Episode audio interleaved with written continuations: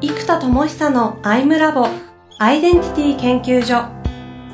私は何者なのかそれは人類にとっての永遠のテーマ。15年の歳月をかけ開発された統合された究極の私と出会える技術アイミング。不確実性の時代を生きる次世代リーダーのためにアイデンティティの本質について語り尽くします。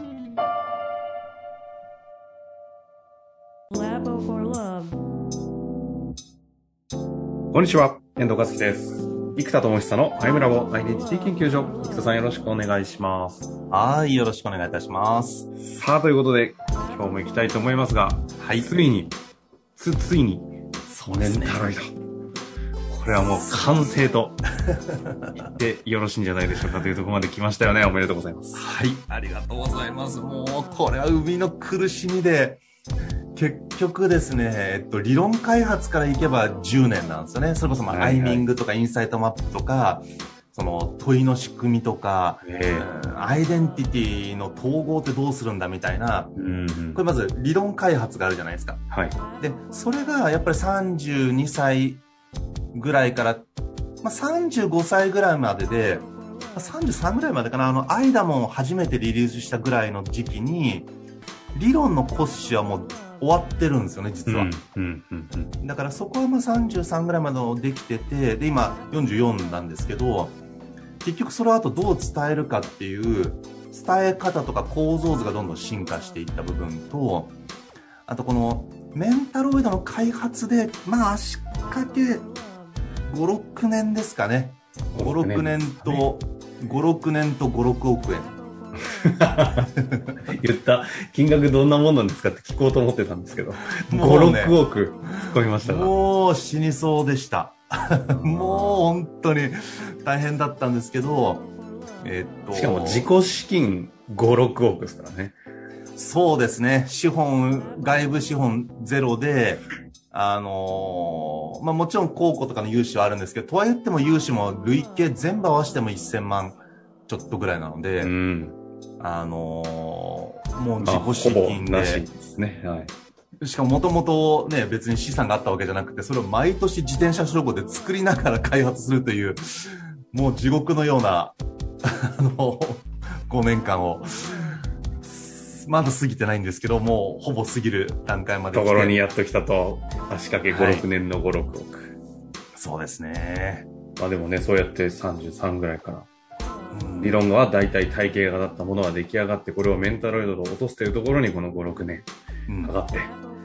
というところに来ておるわけですが、今日はね、はい、その辺の苦労話も聞いていきたいところではあるんですけども、うんうん、今後の展開だったり、今回どういうものが出来上がったとかいうところの話を重点的に皆さんにお伝えできていけたらなと思ってますが。そうですね。まず、えっと、いろんな役割があるんですけど、わかりやすく言うと、人間の問答対話、1対1の問答対話を DX できますと、いうのが圧倒的なんですよ。はいはいはい。で、例えば、えっと、ね、本を読んで分かったつもりになったの時に、その著者とか、それを理解してる講師の人とワンオンワンで話すと全然気づきが違うじゃないですか。うんうんうん、で例えば今までの学習も、じゃあ、わかんない、イチロー選手が書いたバッティングの極意みたいな本があって、で、一生懸命読みましたと。で、自分でもそこそこ練習しましたと。でもそのイチロー選手に来てもらって、指導してもらうと、もう全然腰の使い方がなってなかったんだなとか、1対1で指導してもらうと、音楽でもスポーツでも、自分ができてないことにむちゃむちゃ気づけるじゃないですか。で、結局この1対1がむちゃむちゃ有効なんですよ。だからお勉強でもやっぱり家庭教師が有効ですし、ね、そのビジネス書もビジネス書を書いた人にコンサルタントに入ってもらうともう全然違うんですよ。で、ここがでもそういう知恵者であり技術がある人であり、トップクラスの人にお願いするってことになるので、コストが高くなってしまいますよねと。だから結局その人の時間以上に本人も N 倍化できないし、あと、払う方もお金がある人しか発注できませんよねっていうのがここまでの時代じゃないですか。うんうんうん、でもこれをワンオンワンの問答対話、こちらのこと、ユーザーのことを理解して、フィードバックをくれたり、問答をしてくれる。というのを DX できると、この個別化された教育というのが世界で初めて、まあ世界で初めてって言い方あれだけど、まあでも実際初めてと言っていいと思います。が、えっと、えー、DX できるという世界が訪れますと。うん、うん、うん。で、I で、これはちょっと教育業界的なポジションのイメージなんですよ。このコンセプト。 one on one を。 one on one の DX する。そうです。で、えっと、IT 業界的なポジションでいくと何なのかっていうと、ほうほうえっと、RPA っていうのがあって、これ robotic process automation っていうんですけど、いわゆる、えっと、こういろんなアプリ間を連携して作業するじゃないですか、みんな。あと、簡単なウェブから情報収集するみたいな、特定の決まった業務プロセスに関しては、もう裏側でプログラミングを組んであって、勝手に動かしましょうってやつです。はい。で、まあ、昔で言うと、あの、エクセルのマクロみたいなやつがそうなんですけど、まあ、それがもっとエクセルに限らず、なんか、あらゆるアプリを API で繋いだりしながら、えー、もう自動化させてやりましょうっていう業務効率化ができるのがロボティックプロセスオートメーションで RPA っていうんですね。うんうんで、そこに対して、じゃあ、うちのメンタロイドっていうのはどういうポジションなのかというと、RLA なんですよ。ロボ、RLA? はい。 Robotic learning automation 。あなので、えー、 one on one でロイドが、コミュニケーションロイドが、 learning 、その人の学習成長変容を自動的に支援できますよと。うんうんで、そうすると何ができるかというと、人類の自律的成長を加速できるんですよ。で、今ってどこの会社も、えっともう、まあコロナの件もあったので、自律的成長っていうのがすごくキーワードになってきてるんですね。うんうんうんでもこれやっぱ難しいんですよ。自律的成長ができる人には自律的成長ってキーワードいらなくって、勝手に学んで勝手に成長して勝手に成果を出すんですよ。ね、自立してますね。そうなんですよ。だから自律的成長がまだできてない人に対して自律的成長というコンセプトが必要ですと。はいはいはい。でもこれ自律的成長、自律的成長できない人は自律的成長が自律的成長力を自律的成長でできないんですよ。で、パラドックスが出ちゃう。だから自律的成長だぞって言われても自律的成長力が自律的に成長できない限り自律的成長を習得できないというパラドックスになるんですよ。ああ。で、なるほど。出口戦略はわからない後継者が、実は MA が課題解決策だったとしても、その人たちに MA、MA って言っても、MA が自分の解決であることに気づけないパラドックスと同じですよね。そうです、そうです。やっぱり、その、溺れてる人は藁を掴んじゃうんですよ。うん。溺れてる時に泳ぎをマスターしようと思っても無理なんですよ。だからやっぱり溺れてる時はまず藁を掴んだり浮き輪掴めればラッキーですけどとにかくその溺れてる次元の方にとっては泳ぐ練習はできないですよそうそう自律的成長を促すのではなくて藁を伝えなきゃいけないわけですね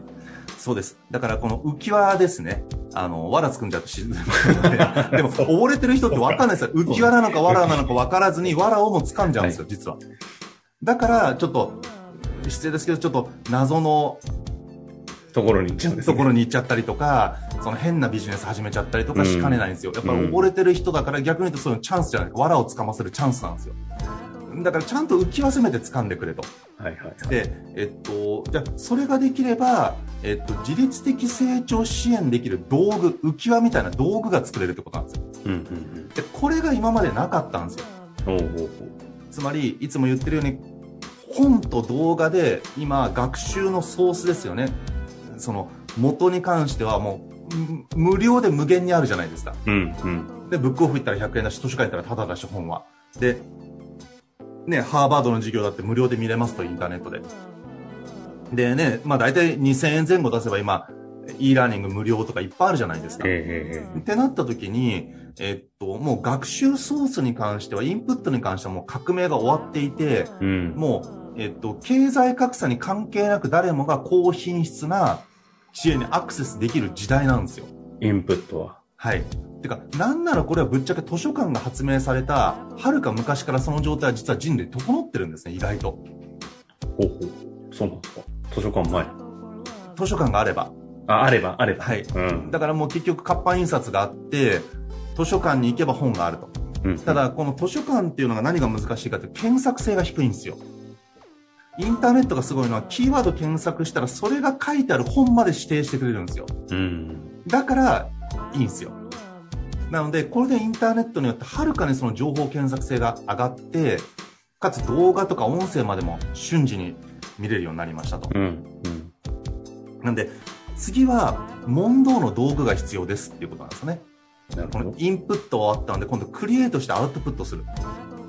もういつも言ってることの繰り返しで同じインプット本を読んでもアウトプットがすごい人とアウトプットが全く出ない人の格差があるので、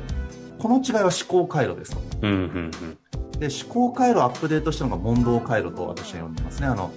QA、QA で問いも生成して作る回路です。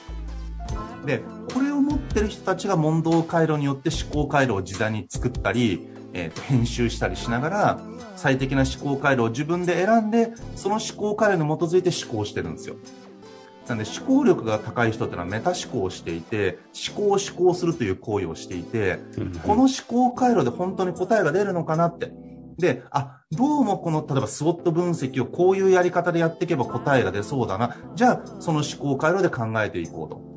で、途中まで進んで煮詰まったら違う思考回路を使ったりしながらやっていくので、思考思考しながら答えを導いてるんですよ。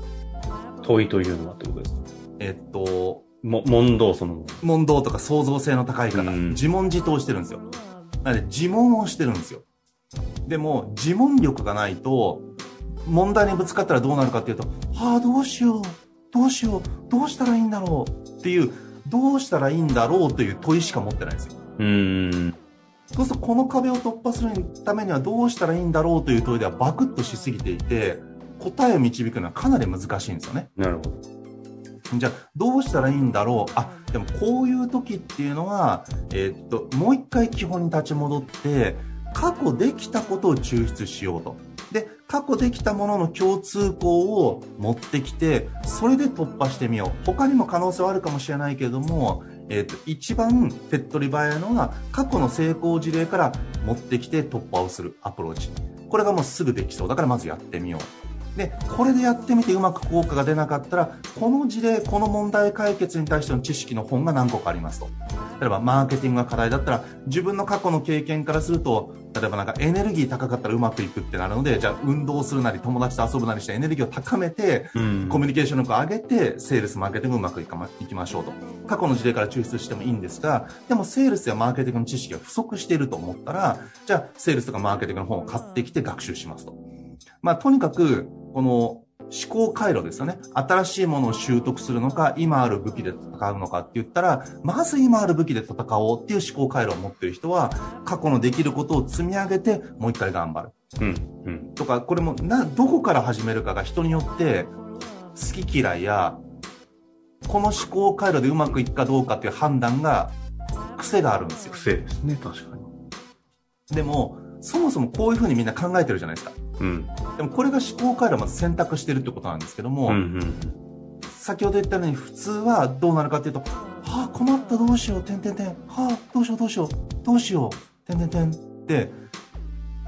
問いがどうしようかつ、もう感情がギュってなって体が萎縮しちゃってエネルギーが下がっちゃうから、もうどうしようどうしようどうしよう、どうしようどうしようどうしよう、どうしようどうしようどうしようって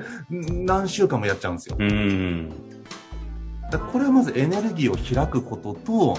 その問いをちゃんと選定することにいかない限りここから脱出できないですね。なるほど、なるほど。で、この状態だと、どうしようどうしようってなってる時に、それっぽい人からそれっぽいことを教えてもらうと、それは藁だろうと毒だろうと掴んじゃうんですよ。うん。じゃ問いというのがコンパスみたいな感じになるんですか？えー、っと、コンパスというよりは、今いる地点からどっちの方向に進むか。ああ。方向性を与えるみたいな。そうです。っていう感じですね。感じですね。うん。はい。まあ、このあたりはなんか今まで、あの、やってきたことをちょっと総括して考え方を整理していただいてるっていう感じなので、はい。なんか、懐かしいですねって感じのところですね、このあたりは。そうですね。で、これを今まで、そのメタマースクールとか、いろいろお伝えしてきてるんですけど、やっぱり習得までがかなり困難なんですよ。自ら自問自答で自分で生成するようになるためにはという、そうです、そうです。あと、それを支援する。支援する。うん。なんでやっぱ問いの技術がやっぱりすごい難しいので、うん、えっと、それをメンタロイドに僕がプログラミングしてあげれば、誰もがそれを習得しながらどんどんできるようになっていくんですよ。要は RLA、そうです。DX 化を果たそうとしたのがここにあるんですね。そうです。で、これができていくと、えっと、なんでしょうね。今、あの、エンタメ業界で起きたイノベーションとして、あの、二次三次っていう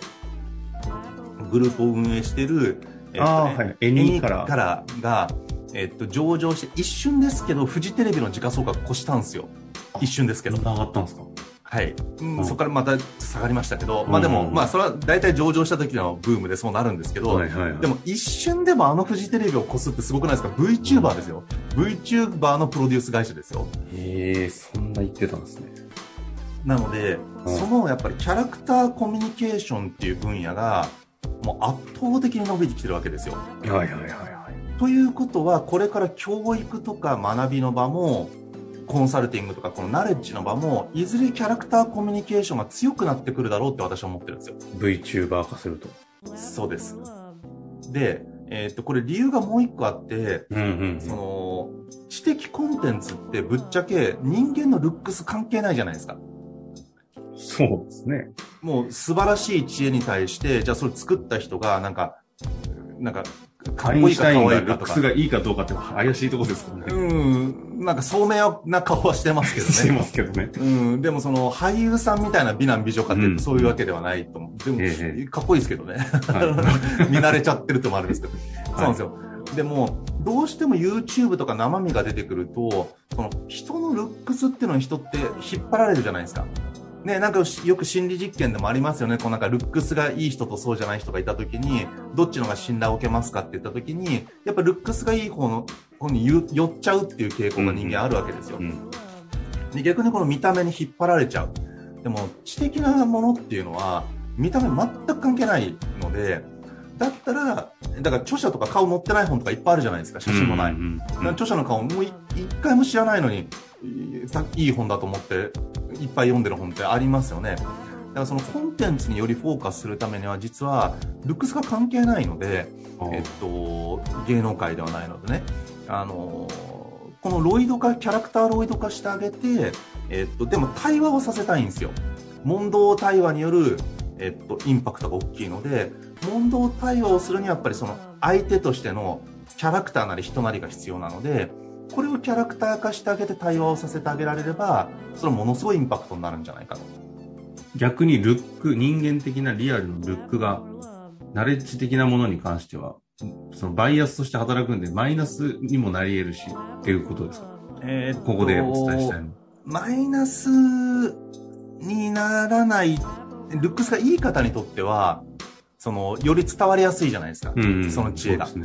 ですけど、えっと、例えば知恵者だからといって、ってそのルックスに気を使ってるわけでもないしとか、うん、なってくるとその例えば素晴らしい知恵を持ってるんだけどファッションにもルックスにも全く興味がなくてボッサボサの人がいた時に、うんうんなんかちょっとボサボサなお,、おじさんでちょっと信用力低いなって思われちゃうと、知恵が素晴らしいのに刺さりにくいじゃないですか。なるほど。伝わりにくいですね。はい。でも、例えばその方が作った可愛いロイド、男の子でも女の子でもいいんですけど、ドラえもんみたいな猫ちゃんでもいいんですけども、そのキャラクターに共感性があればいいじゃないですか。うんうんうんね、だから、例えばコナンを描いてる方のルックスがどうかって僕も知らないですけど、見たことないですけど、コナンが可愛かったらいいじゃないですかっていう。だやっぱりこのより創作物の方、知的生産物の方に重きがより置けるようになる。なるほど。で、かつ対話ができるっていうのが大きいので、VTuber なんかもビジネス VTuber が最近伸びてきて、あのね、両学長っていう方の本が100万部越したんですよね。で、今時100万部なんて越さないですよ、ビジネス書、本当に。確かにそうね。なので、それ本当に快挙で、でも、近年珍しいその快挙が起きたのも、VTuber、キャラクター化された教えだったんですよね。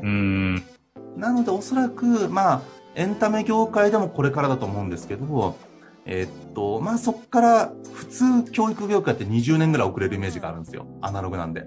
ですけど、とは言っても今社会全体が DX とか DX 人材みたいな方向に、人材開発も DX 人材の育成って方向に入ってきてるので、でそのブームからいくともっと加速するであろうと。そうすると、まあ、時代としては5年以内ぐらいに、このキャラクター教育、キャラクターロイドによる教育、DX みたいな時代が来るだろうと。まあ、ただ、うちがもしこれをブレイクさせられれば5年も待たずに、まあ、加速、加速させられると。今年起きるっていう話になりますからね。まあ、起こしたいですけど。まあ、ということで一旦ね、今日ここまでやってまいりましたが、はい、もうこれだけでも内容、フルフルだったんですけども、うん、振り返り非常に厳しいですが、まあ、まず一つはその、ワンオンワンの DX だったり、この RPA か、まあ、エクタさんにおいては RLA というふうに表現するかもしれませんが、で、この問いの生成をするための DX、RPA 化をするっていうのが一つ。大事なポイントになってくるし、ここがで人として人を教えようとするとできないので、ここを DX 化しようとした。またこれをさらに加速度的に進めるためには、知的ナレッジを扱う以上、キャラクター化、キャラクター教育というところに時代としても流れているだろうし、この教育という分野はマッチするんじゃないかというところで、いろんなことを開発して、ついにリリースに至り始めているというところですよね。まあ、なので、これを踏まえて、具体的にじゃあ、この問いの生成の DX 化をしたキャラクター教育というのがどういう形で、あの、今回リリースしていくのかという話をぜひ次回ね、お伝えいただきたいなと思っていますので、一旦今日のところは終わりたいと思います。はい、トロさんありがとうございます。ありがとうございました。